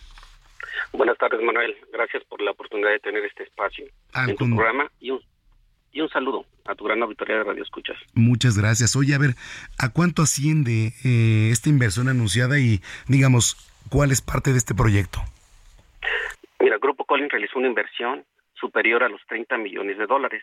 El proyecto es contar con una planta para la fabricación de sólidos orales. La planta se denomina Pharma 3. El proyecto duró tres años y tiene máquina para hacer dos formas farmacéuticas, solo tabletas y cápsulas. Ok, y a ver, ¿para qué servirá esta planta de, de medicamentos, digamos? Eh, Mira, el objetivo de esta planta es incrementar la capacidad que tenemos de estas formas que te comenté de tabletas y cápsulas, llevarlas al 100% de, de aumento de manera gradual. A ver, eh, todo esto es eh, hablar también de empleos pues directos, indirectos, ¿no? En, en cuanto a la generación de esta nueva planta de producción de medicamentos, ¿no? Sí, la planta ya está generando en esta etapa inicial 250 empleos directos y alrededor de 1.200 empleos indirectos. ¿Ustedes cuántas plantas tienen? En Collins, en Grupo Collins contamos con seis plantas que fabrican medicamentos. Estamos ubicados de manera estratégica en la zona metropolitana de Guadalajara. Cinco de las plantas son fabrican medicamentos y una de ellas para unas para el consumo humano y una de ellas para la parte de veterinaria. Ok, y bueno, ya finalmente para entender un poquito más el sector, ¿qué es, qué hace Grupo Collins con todo esto? Mira, Grupo Collins este, está celebrando el 29 de junio, cumplió 56 años de ser fundada por el señor Baltasar Tirado Escamilla. Es una compañía familiar, 100% mexicana y orgullosamente tapatía. Está integrada por varias empresas, que es Productos Farmacéuticos Collins, Cultivos Naturales San Francisco, Salud Natural Mexicana, Collins División Veterinaria y Megagel. Collins, con todas sus plantas, trabaja alrededor de 400 marcas, tiene 200 registros sanitarios y con eso contribuye a generar medicamentos que ayudan a la salud de miles de personas. Correcto, bueno, pues ahí está. Eh, redes sociales, página de internet donde los podamos seguir. Sí, tenemos este Collins, www. Este, estamos ahí listos, también está la de Salud Natural, Collins División Veterinaria, ahí nos pueden buscar, consultar, Salud Natural, está ahí listo y disponible para lo, todo lo que quieran saber. Bueno, pues eh, agradezco mucho que hayas tomado la comunicación y si lo permites, pues estamos en, con- en contacto. Claro, sí, con mucho gusto y, reitero el agradecimiento de esta oportunidad que nos diste. Al Estamos a la hora. Gracias. Bueno, pues ahí está Gerardo Ramos, director de manufactura de Grupo Collins. Cuando son las 3 de la tarde con 14 minutos. Oiga, a ver, le platico eh, rapidísimo. Claudia Sheinbaum visitó Lázaro Cárdenas y el pasado jueves, donde destacó que el apoyo al campo pues es una de las características de la actual administración y resaltó que es importante darle continuidad al proyecto del presidente Andrés Manuel López Obrador. Claudia Sheinbaum pues también recordó que fue en este municipio en donde el presidente López Obrador rescató a Fertinal de la privatización por parte de los gobiernos anteriores para lograr que hoy en día el fertilizante pues sea gratuito para todas y todos los campesinos. Y seguimos dándole la bienvenida aquí a alumnos del Centro de Capacitación. Zulem Leonar, ¿cómo estás? Muy bien, muy buenas tardes, Manuel. Muchas gracias por la invitación, por estar aquí. ¿Qué Te tal el tráfico? Eh, bastante pesado, déjame decirte, mucho, mucho. Y el calor también, pero bueno, El calor sobreviviendo. también Aquí luego creo que no, no, el aire acondicionado nomás no sirvió ¿eh? por acá. Pero Nos bueno. falló el día de hoy. No importa. Bueno, pues yo les traigo algo para animarnos un poquito. ¿Cómo manejar las emociones? Nada más y nada menos por medio de la inteligencia emocional. Ándale. Ándale. Entonces, bueno, para empezar, la, inteligencia emocional, pues eh, la capacidad que tenemos de reconocer, aprender y gestionar nuestras emociones y la de los demás. Entonces, al desarrollarla podemos mejorar nuestras relaciones interpersonales, aumentar nuestra autoconciencia y autocontrol y reducir el estrés. ¿Cómo ves? Pues sí, porque todo también se maneja a través de la mente. Exactamente, el poder de la mente es inimaginable y bueno, precisamente la inteligencia emocional se divide en cinco componentes. Número uno, autoconciencia, autorregulación, motivación, empatía y habilidades sociales. Hablando un poquito del número uno, la autoconciencia, pues es la capacidad que tenemos de conocer y comprender nuestras emociones. El, el día de hoy, por ejemplo, salí del trabajo frunciendo el ceño, estoy dando de manotazos, respirando fuerte, quiero gritar y no sé por qué. De pronto me doy cuenta, pues estoy enojada o estoy llorando porque mi pareja me dijo que pues no valgo nada sin él o sin ella, no sé qué debo hacer, pues dice que si no cambio me va a dejar. Entonces eh, debemos de concentrarnos en, en eh, debemos de dejar, el, si no me va bien dejar así, no puedo concentrarme bien en mis labores porque estoy deprimida o frustrada, estoy siendo vulnerada, etcétera. El primer paso pues es primero reconocer qué es lo que está pasando y eh, ya después de esto poder controlarlo y transformarlo, ¿correcto? La autorregulación viene después de esto, es la capacidad que tenemos pues de controlar nuestras emociones y comportamiento. Es decir, ahora que ya tiene nombre lo que estoy sintiendo, enojo, eh, frustración, etcétera, porque hay un dato muy curioso, el 95% de las decisiones se toman basadas en sentimientos y no en razonamiento. Entonces, algunas algunas formas de impulsar el autocontrol incluyen pues algún tipo de disciplina. Esto incluye practicar ya sea meditación, eh, respiración profunda, ejercicios de manera regular o terapia. Es importante pues aprender a identificar y a cambiar los patrones de pensamientos negativos. Al desarrollar la inteligencia emocional pues podemos mejorar nuestra capacidad de autorregularnos y nuestras emociones también poder controlarlas. Entonces, son mensajes que enviamos al cerebro para poder resistir y no decaer. Es decir, si yo tengo el hábito de poder ejercitarme, es decir, hago 30 sentadillas el día de hoy, pero la siguiente semana tengo que hacer 40 y mejor hago 20, más bien eh, sabes que me voy a esforzar un poquito más, voy a hacer un extra, ya estoy mandando señales a mi cerebro de que no debo rendirme, debo de continuar y así en vez de ir en decadencia. Exactamente, es, es, como decir, ese empujoncito, ¿sabes? No me dejo vencer y a la siguiente hago 40 o 50 en vez de echar para atrás. Ándale. Así es, y bueno, por otro lado, la motivación, la cual es la capacidad de impulsarnos a nosotros mismos y a los demás. Para impulsar, pues es importante establecer metas claras y realistas, e, específicamente que sean realistas con nosotros mismos y pues para nuestro entorno, para con los demás, es importante pues encontrar formas de hacer que estas metas sean significativas y relevantes para nosotros. Eh, también es importante filtrar las opiniones y consejos de los demás para dejar que influyan o no en nosotros y aceptar solo a aquello que nos construya para ser mejores individuos. Es decir, tengo la tendencia de llegar tarde y pues me ocasionó una sanción en el trabajo. Mi jefe se acerca a decirme eh, algo y pues me gusta mucho trabajar contigo, pero necesito que mejores tu puntualidad porque tuvimos una sanción. De otro modo, pues no podré incluirte más en este tipo de proyectos. Es una retroalimentación que incluye dejar de lado mi ego y es decir, a, decir verdad, pues debo de, aceptar que sí requiero un cambio, ¿no? Es una, una disciplina que estoy impactando en mi hábito laboral, está impactando mi economía y mi entorno social, entonces es muy diferente a una crítica que te derrumba. ¿Correcto?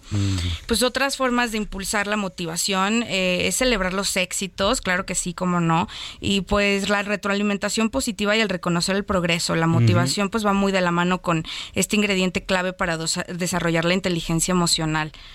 Eh, la empatía... Eh, esta también es la capacidad de emprender y más que nada eh, comprender y ponernos en, los zapatos de las demás personas, las emociones de los demás, porque en realidad no es tan benéfico, si lo piensas, no es tan benéfico el, saber impulsarnos a nosotros mismos si no podemos transmitirlo a los demás, ¿sabes? Y pues eh, es decir, yo sé lo que es estar en una relación ah, abusiva o tóxica, por ejemplo, ¿no? Y yo sé lo que es estar bloqueado económicamente, etcétera. Y por eso puedo decir eh, a, no sé, a mi compañero, a mi amigo, a mi familiar, cómo es que me ha funcionado, qué me ha funcionado a mí, Zulem, y qué me sigue funcionando para evitar este estancamiento. Así es. Así que pues como ya vemos, desarrollar la empatía es importante. Y eh, obviamente lo, también uno de los puntos claves aquí es las habilidades sociales, la capacidad de interactuar con los demás de manera afectiva, pues para mejorar también eh, prácticamente la, comunicación afectiva, escuchar activamente y aprender a trabajar en equipo, pues es muy importante ser asertivos, expresar nuestras necesidades. Y pues bueno, nadie quiere tener este estrés correcto de, de, de estas cargas emocionales, así que es muy importante saber impulsarnos y saber estar fuera del área de estrés y impulsar nuestra inteligencia emocional. Bueno, pues ahí está, Zulem, muchísimas gracias. Qué gusto que hayas venido, que nos hayas visitado. La gente que te viene escuchando, ¿dónde te sigue? Muchas gracias a ti por, por el espacio. Eh, estoy en Instagram, me encuentran como arroba zulem.leonar, zulem con S, y bueno, ahí nos estamos conectando. Oye, muchas gracias. Gracias a ti. Hasta la próxima. Gracias, Zulem. Leonar aquí en Zona de Noticias. Oiga, eh, aunque falta un año para las elecciones presidenciales de 2024, ya comienzan a sonar varios nombres también de candidatos y aquí le tengo un recuento. Aunque falta casi un año para las elecciones presidenciales de 2024, en México varios personajes políticos ya destaparon su interés por ocupar la silla que dejará vacante Andrés Manuel López Obrador. Aquí te explicamos qué nombres podrían aparecer en la boleta electoral el próximo 2 de junio. Desde hace algunos meses, Morena y sus aliados ya han destapado a las corcholatas que buscarán mantener la cuarta transformación en el poder. Los nombres que encabezan la lista de presidenciables del partido Guinda son la actual jefa de gobierno de la Ciudad de México, Claudia Sheinbaum, el canciller Marcelo Ebrard, el secretario de Gobernación Adán Augusto López y el senador Ricardo Monreal.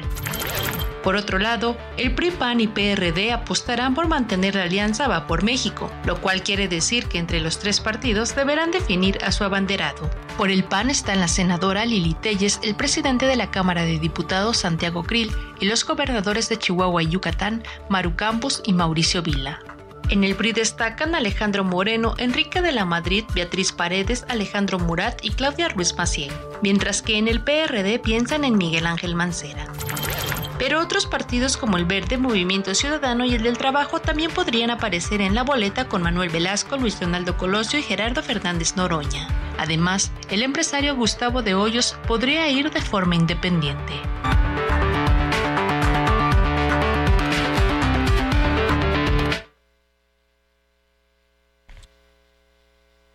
Bueno, pues muchísimas gracias, gracias eh, a Teresa López. Oiga, eh, los estrenos no paran. Y vamos a escuchar aquí lo más nuevo del canadiense The Weeknd, que por cierto pues lanzó un nuevo sencillo titulado False God. Lo estamos escuchando aquí en Zona de Noticias. Vamos a ir a una pausa, no sin antes reiterarle nuestras vías de comunicación, arroba Samacón al aire, le repito, arroba Samacón al aire, visitar nuestra página www.heraldodemexico.com.mx. Vamos a una pausa, regresamos con la última media hora de información.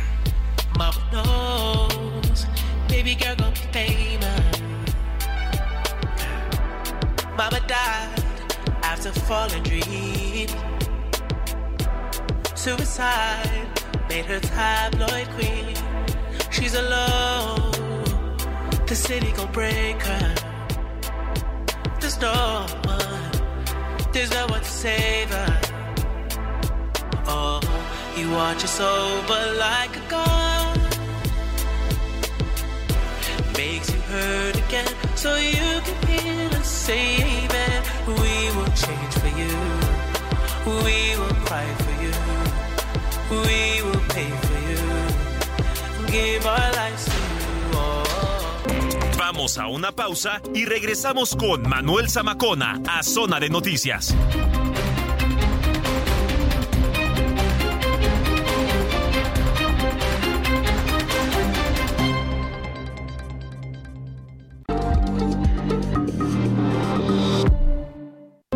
Ya estamos de regreso en Zona de Noticias con Manuel Zamacona por El Heraldo Radio.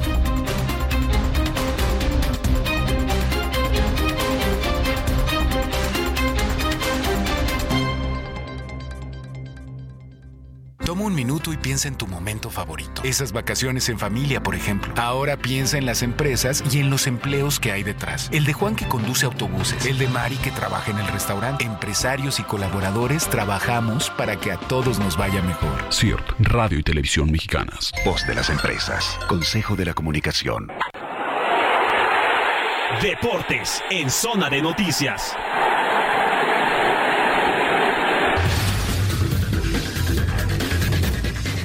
Bueno, pues son las 3 de la tarde ya con 31 minutos en el tiempo del centro del país. El mister Adrián Caloca en la línea telefónica, ¿cómo estás? Mi querido mi, mi don de la radio. Don Zamacona, ¿cómo está usted?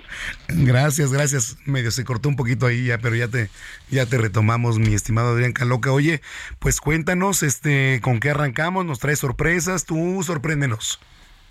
La verdad es que sí, hoy estamos de manteles largos porque les tenemos un invitadazo, como ya les habíamos adelantado un poquito de la semana pasada, y es nada más ni nada menos que el clavadista Kevin Berlín, cuarto lugar en los pasados Juegos Olímpicos, dos veces medallista de oro en Panamericanos, y bueno, un poquito eh, con esta situación de que, por supuesto, actualmente se están desarrollando los Juegos Centroamericanos y del Caribe, donde precisamente hoy se disputan la final varonil, en eso de las 5 de la tarde aproximadamente, si no me equivoco, pues tenemos en la línea mi queridísimo Kevin. Kevin, buenas tardes. Hola, buenas tardes, espero que estén muy bien todos. Eh, pues bueno, ahora sí que muchas gracias por la invitación y, y sí, en unos minutos eh, empieza la final de plataforma y, y bueno, no me toca estar allá, pero desde aquí los, los apoyo. Exactamente, Kevin. Eh, bueno, rápido nada más para iniciar eh, esto de los centroamericanos, para si me- nos permites después ir un poquito más con lo que viene para ti. Nada más lo que hoy se espera de Diego García y de, Jor- de Jonathan Martínez, perdón, eh, hoy para la competencia en estos últimos ocho clavadistas, uno, dos podrán hacer o tú que los conoces más a fondo, ¿qué, qué se puede esperar hoy de ellos? Mira, eh, en clavados todo puede pasar, eh, así es el deporte, eh, se puede ganar por, por centésimas, pero obviamente eh, todos queremos que, les vaya bien, eh, son mexicanos, hay que apoyar eh, siempre, siempre al equipo y, y bueno, yo creo que les va a ir a todo, todo el equipo le va a ir muy bien y van a llegar con, con las medallas. Ujú. Oye, Kevin, eh, te saluda por aquí Manuel Zamacona. Oye, ¿qué tanto apoyo han recibido por parte pues, de la federación, de quienes están este, atrás de todo esto? ¿Cómo lo sienten ustedes? Bueno, ahora sí que eh, ahorita para pues para esta competencia que es Centroamericanos, pues eh, el comité manda pues la lista y gracias a Dios a los que los que fueron eh, hubo el apoyo. Eh, yo para ahorita, eh, por lo que sabes, para el mundial no no salió el apoyo de pues de Conade, entonces gracias a Dios eh, tuvimos la gran noticia de, de que la World Aquatics nos iba a apoyar con los boletos para ir a, al mundial. Y pues mucho se, se estaba hablando que salió eh, lo de Yair que, que está con lo de su carro. Eh, pues yo eh, hice emprendí un negocio familiar con, con la venta de, de mi café. Gracias a Dios eh, va muy bien cada quien viendo cómo salir adelante eh, Diego Valleza salió con con OnlyFans, eh, Andrés Villarreal también abrió su OnlyFans y, y todos eh, queriendo salir estando en la lucha y, y ver cómo llegar a París. Pues sí, digo, para todo, pero es, es, es complicado de repente, ¿no? Hablar de, de temas quizá que pueden para muchos también resultar un poquito delicados. Adelante, este, mi estimado eh, Caloca. Gracias, mister. Pues justamente como lo como lo mencionabas, Kevin, bueno, esta situación de emprender un negocio familiar, la, la venta del café, ¿no? Para para el Mundial de Fukuoka que se va a desarrollar del 14 al 30, ¿no? De este mes ahí en Japón y posteriormente los Panamericanos en noviembre en Santiago de Chile. ¿Qué esperas en el corto y en el mediano plazo de este ciclo olímpico? ¿En qué momento eh, consideras, no sé, poder clasificar rumbo a los Olímpicos? Eh, ¿Cuáles son las metas que, que, que esperas? Tuviste oro en, el- en el pasado panamericano, entonces también refrendar el título o, o qué es lo que, que Sí. viene para ti, Kevin? Sí, eh, primero que nada, ya estamos en corto para, para ir al Mundial. Eh, lo, el objetivo es ganar las plazas para, para, para París y en lo personal yo quiero estar eh, entre los primeros lugares. Eh, por, por ahora sí que aún no hay una fecha exacta para, para el selectivo para Panamericanos, pero yo quisiera estar en Panamericanos, eh, quiero volver eh, a representar a México en un Panamericano y, y volver a ser campeón panamericano. Eh, creo que es algo que, me motiva y, seguir adelante para las siguientes competencias que, que bueno, que dan plaza para, para París. Eh, ya pude ir a, a Tokio, quedé en cuarto lugar con Diego, pero en París yo quiero intentar dar lo mejor y, y regresar con una medalla. Perfecto, Kevin. Ah, entonces ahorita la forma en la que, digamos, públicamente se puede apoyar es con lo de tu emprendimiento, ¿no? Sí, eh, ahora sí que eh, emprendí esto, el negocio de del café, de la venta del café. Gracias a Dios eh, todo va muy bien. Eh, ahora sí que eh, todo esto que, que está saliendo es gracias al apoyo de toda la gente que, que está siguiendo eh, esta causa.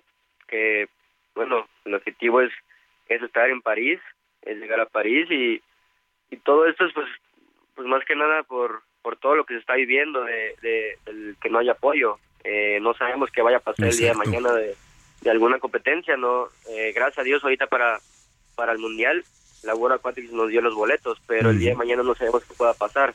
Entonces, eh, gracias a toda la gente que, que está ahí para apoyarme y, y con esto poder llegar a la competencia y, y poder representar a México. Entonces, eh, de mi parte lo está diciendo y, y la verdad lo agradezco de todo, de todo corazón porque pues a la venta del café eh, llevamos muy poco, llevamos tres meses empezando con esto y ya ha crecido de, de un momento a otro. Sí. La verdad es que eh, empezamos con, con los amigos, con los familiares eh, allá en Veracruz, porque yo soy originario de Veracruz y, y de dos semanas eh, se empezó a vender por, por todo México y ya empezamos con la venta en Estados Unidos. Eh, entonces, pues bueno, es esto es por, por toda la gente que me está siguiendo y, y agradeciendo a todos. Bueno, oye Kevin, este, me dio mucho gusto platicar contigo. Redes sociales. Eh, bueno, ahora sí que de mi personal es Kevin Berlin 11, me Ujú. pueden encontrar en, en todos lados. Y, y ahora sí del café es Olimpiada Café, me puede, lo pueden encontrar en, en Instagram y en Facebook. Bueno, pues espero tomarnos uno pronto, eh, mi estimado Kevin. Mucha suerte, gracias y Muchas gracias. éxito en lo que venga. Muchísimas gracias. Gracias, Kevin. bien, Un abrazo. Gracias. Muchas gracias. Kevin Berlín, clavadista y tiene dos medallas de oro. Gracias, mi estimado Adrián Caloca. ¿Qué dices? Pues sí. Eso. y pues nada más para complementar, muchachos, para decirles que este fin de semana arrancó el torneo Apertura 2023. Las Águilas ayer cayeron con su nuevo entrenador. Hoy se espera más actividad. Eh, también mañana juega la selección mexicana, cierra la fase de grupos de la Copa Oro frente a la selección de de Qatar. Esto es el día de mañana, insisto, a las 7 de la noche. Y bueno, por lo de hoy, de sus queridas, sus queridísimas chivas, sus chivas chivas que están jugando, pero bueno, hoy no, más bien, hoy es el Atlas Cruz Azul, perdón, a las 9, a las 9, mister. Y las chivas, las chivas que ya se preparan para su duelo eh, el día de Creo que es mañana. el ¿no? lunes contra El- León. El, lunes. El lunes contra León es el Monday Night de la Liga MX. como de que no? 8 de la noche, mister. Ándale, pues, pues en vez de una cerveza, pues ya nos operemos un, una concha con chocolate, mi estimado Caloca, para ver este horario. sí, para empezar la semana de alguna otra forma, ¿no? Ya para para empezar también este mesecito y ya va con todo, aprovechando que de este martes al otro es el Juego de las Estrellas, presente Randy Rosarena, decimosexto mexicano, eh, si bien actualizado, pero que estará presente en el máximo partido de las grandes, de las grandes ligas en cuanto a, a este show, ¿no? Que se da. Lo bien que lo ha hecho, lo bien que lo ha hecho Randy Arozarena. Y pues no era para menos, no era para menos, la verdad. Y bueno, pues ahí está. Oye, platícale a la gente tus redes sociales. Claro que sí, es arroba Adrián Caloca en Instagram, ahí las 24-7 estamos informando de todo. Ay, por supuesto, mañana 7 de la mañana, hora de México, la gran carrera del Gran Premio de Austria. Hoy 1-2 de Red Bull en el sprint. Hay mucha información deportiva, mister. No, muchísima. Y bueno, pues este estamos en contacto ahí en redes. Claro que sí, un abrazo a todos los que nos escuchan y gran fin de semana. Gracias, gracias Adrián Caloca. Son las 3 de la tarde ya con 40 minutos. Vamos a ir a las calles de la capital con mi compañero Gerardo Galicia. ¿Qué nos tienes, mi estimado Jerry? Información desde el corazón de la capital, me quedo Manuel, excelente tarde. Hay que evitar la zona centro de la capital. Tenemos ya una gran cantidad de arterias completamente cerradas con motivo del quinto informe que brindará el presidente de la República, Andrés Manuel López Obrador, justo en la explanada del Zócalo frente a Palacio Nacional. Se ha colocado el templete y son cientos y cientos de personas que están arribando por las diversas calles y esto obliga a los elementos policíacos a cerrar la circulación en arterias importantes como Izazaga, las inmediaciones de San Pablo, Pino Suárez, la calzada San Antonio Abad, parte de la avenida 20 de noviembre, eh, la calle de Bolívar, incluso hemos encontrado algunos cierres en el eje central, no se confíen, de preferencia hay que evitar todas estas zonas si necesitan cruzar el centro histórico de la Ciudad de México, será mejor opción utilizar la avenida Congreso de la Unión. Y aunque distante el circuito bicentenario y el eje 3 Oriente, la avenida Eduardo Molina van a ser muy buenas opciones. Y finalizamos el reporte con información del metro, hay que recordar que está completamente cerrada la estación Zócalo debido a este evento, tendrán que utilizar otras estaciones cercanas, como Allende Pino Suárez, si requieren llegar hasta el centro histórico de la Ciudad de México. Por lo pronto, Miguel Manuel, es el reporte y vamos a seguir muy pendientes. El primer cuadro de la, de la capital, eh, digo, eh, así haciendo un análisis ahí eh, a ojo de buen cubero, ¿cómo se encuentra este, mi estimado Jerry? Ya, ya se va llenando, mi querido Manuel. Y yo creo que si tomamos en cuenta que son muchísimos los autobuses que siguen llegando y la gran cantidad de personas que están abarrotando las avenidas del primer cuadro, eh, va a lanzar el presidente de la República un mensaje prácticamente con la explanada llena. Ok, bueno, pues vamos a estar pendientes. Eh, ningún altercado. A, lo- a- a la redonda. No, hasta el momento no. Quienes hemos visto que de repente batallan son algunos vecinos del centro histórico que tratan de liberar sus entradas. Tenemos a muchísimos camiones, autobuses, eh, vehículos del transporte público eh, estacionados en donde no se debe, en sitios prohibidos. De hecho, las avenidas ya funcionan como estacionamiento llegando al centro histórico. Bueno, pues estamos pendientes. Gracias, Jerry, por el reporte. Hasta luego. Hasta luego. Son las 3 de la tarde ya, con 43 minutos. Vamos a un reporte de lo que pasa con las corcholatas con mi compañero Gerardo Martínez. ¿Qué hicieron las corcholatas de la 4T? Desde Guanajuato, Claudia Sheinbaum se lanzó contra Vicente Fox al recordar una de las frases misóginas del expresidente de México más recordadas. Porque un día se dicen que son feministas y otros se llaman lavadora de dos patas a las mujeres. ¿Se acuerdan de eso? De aquí, de alguien de Guanajuato. Marcelo Ebrard viajó al encuentro de comunidades mexicanas en la Unión Americana, que se celebrará en Miami, donde quedó de apoyar aunque ya no sea canciller. Ya no soy canciller, pero como yo les prometí venir, aquí Y voy a verlos en un ratito para poderlos apoyar. Y vengo cumpliendo mi promesa porque tenemos que apoyarles. Son parte de la nación mexicana también. Los migrantes están aquí. Hay que cuidarlos, hay que apoyarlos. Y no hay que dejarlos. Siempre alzar la voz. Adán Augusto López visitó la frontera con Estados Unidos en Tijuana, donde señaló que los partidos como el PRD o el PRI estarán a punto de desaparecer, ya que corren el riesgo de perder su registro en las elecciones de 2024. Bueno, la imaginación no les alcanza ni para, este, para diseñar un proceso para seleccionar a su candidato. Del PRI, como era el partido de- de- del PRD, ahora ya no es ni de masa ni de maíz, ya está a punto de desaparecer. Y el PRI corre el riesgo incluso de no conservar el registro. Desde Oaxaca, Ricardo Monreal denunció que en el proceso interno del partido no existe un piso parejo, debido a que acusa que hay gobernadores que siguen apoyando a una sola corcholata. Y a pesar de que no había piso parejo, estaban muy cargados y siguen estando cargados los gobernadores en favor de alguien, yo decidí participar. Mientras que en Puebla, Gerardo Fernández Noroña realizó una asamblea informativa, donde comentó que su Noroña Bus se descompuso sin haberlo usado un solo día. Ayer inauguramos el Noroñabús, que es una librería rodante. Lo presentamos con bombo y platillo, está bien bonito y todo el asunto. Y a las 7:15 de la noche que lo íbamos a inaugurar en la plaza principal de Campeche, que no prende el pi. Me aviento por la ventana. Tenía flojos los postes, es que es una combi de 1974. Manuel Velasco visitó Zacatecas, donde indicó que las mineras deben de contaminar menos para no afectar la salud pública de los ciudadanos. Un grave problema que tiene Zacatecas es la contaminación que generan las mineras.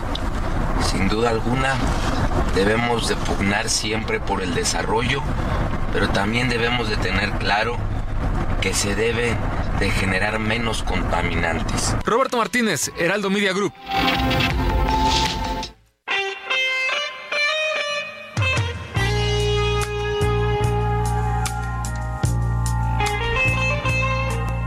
Carolina Roldán, qué gusto me dio verte hace unos días, ¿cómo estás? Mi estimado, a mí también. Oye, qué buena música de fondo estoy escuchando. no, nada más para ti, ¿eh? Ok, perfecto. Qué bueno que, que estamos acá entre nos, ¿verdad? Por supuesto. Oye, pues mira, pues muy buenas tardes a todas las personas que nos están escuchando ahora mismo aquí en el Heraldo. Yo soy Carolina Roldán, soy sexóloga y vocera de Decate y Prudence. Somos Oye, pues, embajadores ahí que- de- de- Ay, sí, claro, yo estoy muy contenta, sobre todo porque te acabo de ver. Sí. Pero ya sabes que traemos siempre, mi estimado, datos actualizados y, y vaya, qué importante es hablar sobre el sexo, sobre la sexualidad, qué importante es el placer, ¿vale? Entonces, aquí somos pro relaciones sexuales saludables, placenteras, porque eso es muy importante eh, a favor de la salud sexual y el enfoque positivo. Pero aquí hay algo muy importante que también, que, que valioso es resaltar, hablar de que en México, a caray, aquí va este dato que estamos todavía preocupándonos, porque el embarazo en las personas adolescentes sigue siendo muy alto, ¿vale? Entonces, aquí qué importante es des- destacar que un estudio justo que realizó Prudence habla de que tres de cada diez jóvenes utilizan preservativo. O sea, aquí, ¿y qué pasa? El, el dato importante, mi estimado, es hablar que las personas, eh, los estudios arrojan, que dicen que no sienten lo mismo. Yo siempre digo, ¿sabes qué? Efectivamente, eh, no se siente igual, al contrario, se puede sentir mucho mejor. ¿Por qué? Porque te puedes relajar, dices, híjole, aquí yo tengo relaciones o eh, coitales, ¿no? Por ejemplo, ¿no? este, y, y tú acabas la relación sexual y dices, puedo seguir disfrutando mi vida, ¿no? O sea, sin ITS, sin embarazos no planificados. Entonces, esa es la perspectiva que traigo hoy acá, ¿no? Que si bien es cierto que a partir de los 16 años las personas en, en promedio empiezan a tener relaciones sexuales, pues qué rico hacerlo sin preocupaciones ni mortificaciones por los embarazos no planificados. ¿A qué edad comenzaste, mi estimado? Si es que se puede saber. tu vida sexual activa. Mm, Bueno, pues ya ni modo, este... ¿Se puede confesar o no? Sí, 15 años. No, 16, años, o sea, 16, 16. Sí, ¿sabes qué? Es que justo, bueno, hay unos datos que arrojan 16, pero otros tantos, ¿no? Que en, en Latinoamérica entre los 14 y los 16 años. O sea, estamos hablando que, que en el promedio se comenzó. O sea, estoy bien, estoy, estoy en promedio. ¿Estoy bien? En- sí, bueno, mira, eh, bien o mal, no no puedo yo poner como, como un calificativo, ¿no? Sí, o, o a- claro. hacia la experiencia personal, ¿no? Pero al menos hablemos de un promedio. Ah, ¿Estamos de claro, sí, sí, sí, sí, por ¿no? supuesto. Entonces, Claro. sí es un promedio y también qué importante es que, eh, bueno, entre los 18 y los 30 años, también hay un estudio que realizó Prudence, pues se habla también, eh, y también la este la vamos hablado de esto, que se, se, pues se tienen ITS, ¿no? Hablar que las ITS es una realidad, pueden estar presentes en las relaciones sexuales, ¿no? Entonces, qué mejor manera de, pues tú te puedes, tú puedes ir disfrutando de esta conexión en pareja, cuál sea que, cuál sea el, el motivo o el motor para la, la relación sexual, qué importante es cuidarse, ¿no? Entonces, si bien es cierto que el motivo principal por el cual las personas adolescentes no tienen eh, las relaciones sexuales protegidas es porque no se siente lo mismo. Ahora, pues aquí hay una propuesta, ahí donde nos, con- donde nos vimos hace poquito, amigos, fue en el lanzamiento de este nuevo preservativo que ahí les va, señoras y señores, jóvenes de, de todas las edades, adolescentes, porque además es su derecho sexual, ¿no? Es parte de los Claro. derechos sexuales, ¿no? Este, saber que hay un preservativo ya está aquí en Prudence que es ultra delgado y es el Prudencero. Entonces, si decías, híjole, a lo mejor el clásico todavía siento que este está muy grueso, ¿no? Que yo, yo te diría, oye, pues está menos de menos de un centímetro para ahí, Sí, es súper sí. delgado el látex. Entonces, el Prudencero, que es el nuevo lanza- lanzamiento, es extra delgado. Es el preservativo más delgado de Prudence y yo aquí lo traigo, lo pongo sobre la mesa en este sabadito rico, ¿no? Para si tú estás apenas, vas a tu cita ahorita, estás rumbo al motel, al hotel. Ay, ay, ay. crucero porque es una buena propuesta, mi estimado. Sí, no, no, no, la verdad es que sí es una pues alternativa y además pues parte de la educación, ¿no? Que se que se debe seguir, claro. Oye, este pues sí, eh, lanza este pues nuevo producto, me parece que es este digo dentro de los de látex pues una gran opción, digo, y además para evitar enfermedades como siempre lo hemos reiterado aquí, ¿no? Que es también Claro. pues, una de las principales este pues promociones que hacemos tanto para cuidarnos y para cuidar a la pareja. Sí, cara, imagínate, 0.04 milímetros y 0.49 milímetros. O sea, vaya, es, es nada. Para que tengas a tu pareja así súper, súper, súper, súper, súper, súper cerca, ¿no? que sigas disfrutando, que... Mira, y voy a ser aquí honesto, ¿no? Desde... Comparto mi experiencia personal, yo ya lo probé, ¿sí? y, cual- y aunque tú Ah, no ¿sí? tengas una pareja, si quieres probarlo, puedes aventurarte, colocas en tu juguete, ¿no? El preservativo, lo pruebas, o si vas a tener una relación sexual y dices, sabes que mira, aquí te traigo esto para que estemos más cerca que, que nunca, para que seamos uno. Entonces Sí. esa es la propuesta, mi estimado. El Pruden Zero es el preservativo de látex más delgado que, que aquí se ha lanzado, ¿no? Entonces aquí la propuesta para que sigan disfrutando y ya no es pretexto del el, el no se siente, vas a sentir, y, y- pero bastante. Sí, por supuesto. Oye, qué buena fiesta agarramos, ¿eh? También ahí eh, agradecemos al Hotel B Boutique ahí que, este, digo, por el lanzamiento ahí del, de este nuevo preservativo, pues se puso buena, ¿no? La fiesta, Caro.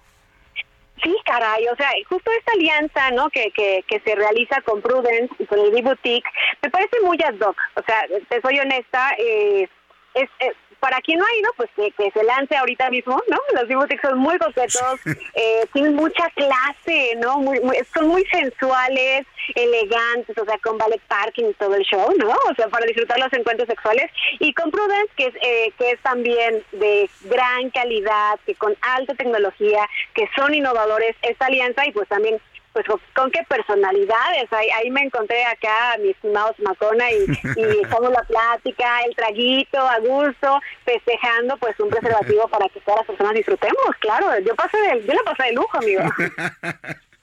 Yo también, la verdad es que estuvo padrísimo ahí la, la fiesta. Oye, Caro, la gente que te viene escuchando, ¿en dónde te puede seguir en redes sociales? Claro, bueno, yo les invito a que me sigan, bueno, ya estoy eh, como carolina.sexcoach en Instagram y en TikTok, y también les invito a que sigan todas las cuentas de Prudence, que están como Condones Prudence en, en Instagram, y ahí estamos, ahí nos van a ver aquí a mi estimado y a mí en todos los eventos, ¿no? No, no, no tenemos falta nunca. Sí, no, no, no, sí, sí. pueden disfrutar y de la información también. Me parece perfecto. Bueno, oye, Caro, un abrazo. Igualmente, un abrazo a todos y a todas, que disfruten un delicioso fin de semana. Gracias, Carolina Roldán, sexóloga y además colaboradora aquí en Zona de Noticias. Oiga, eh, antes de irnos le quiero platicar que en punto de las 4 de la tarde, con 45 minutos, no se vaya a usted perder la transmisión especial por el mensaje del presidente Andrés Manuel López Obrador desde el Zócalo Capitalino. Esto va a ser conducido por mi compañera Lupita Juárez, así que, bueno, pues eh, todo lo va a encontrar aquí también a través de la señal de Heraldo Radio. Mañana tenemos una cita en punto de las 2 de la tarde. Muchas gracias por habernos acompañado. A todo, digo, a nombre de toda esta gran producción, eh, muchísimas gracias, que la pase muy bien y hasta entonces.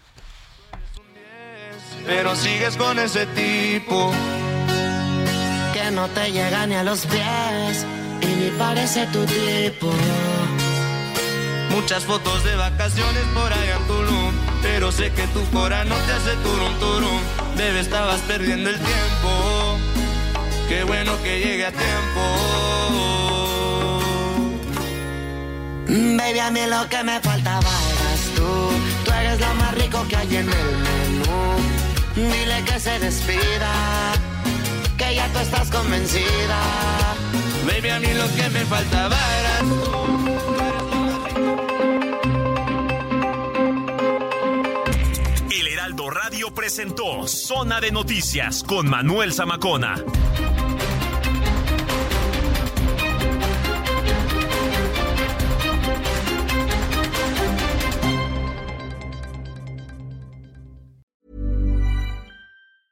If you thought the only way to get a more defined jawline with natural looking results was through surgery, think again. Juvederm Volux XC is a non surgical injectable gel filler that improves moderate to severe loss of jawline definition and can help you achieve natural looking results with little downtime. Even better, this improved definition lasts up to one year with optimal treatment. No maintenance required. Improve jawline definition for a smooth, sculpted look with Juvederm Volux XC. For important safety information and to find a licensed specialist, visit juvederm.com. That's J U V E D E R M.com. Not for people with severe allergic reactions, allergies to lidocaine, or the proteins used in Juvederm. Common side effects include injection site redness, swelling, pain, tenderness, firmness, lumps, bumps, bruising, discoloration, or itching. There's a risk of unintentional injection into a blood vessel, which can cause vision abnormalities, blindness, stroke, temporary scabs, or scarring. Talk to a licensed specialist to find out if it's right for you.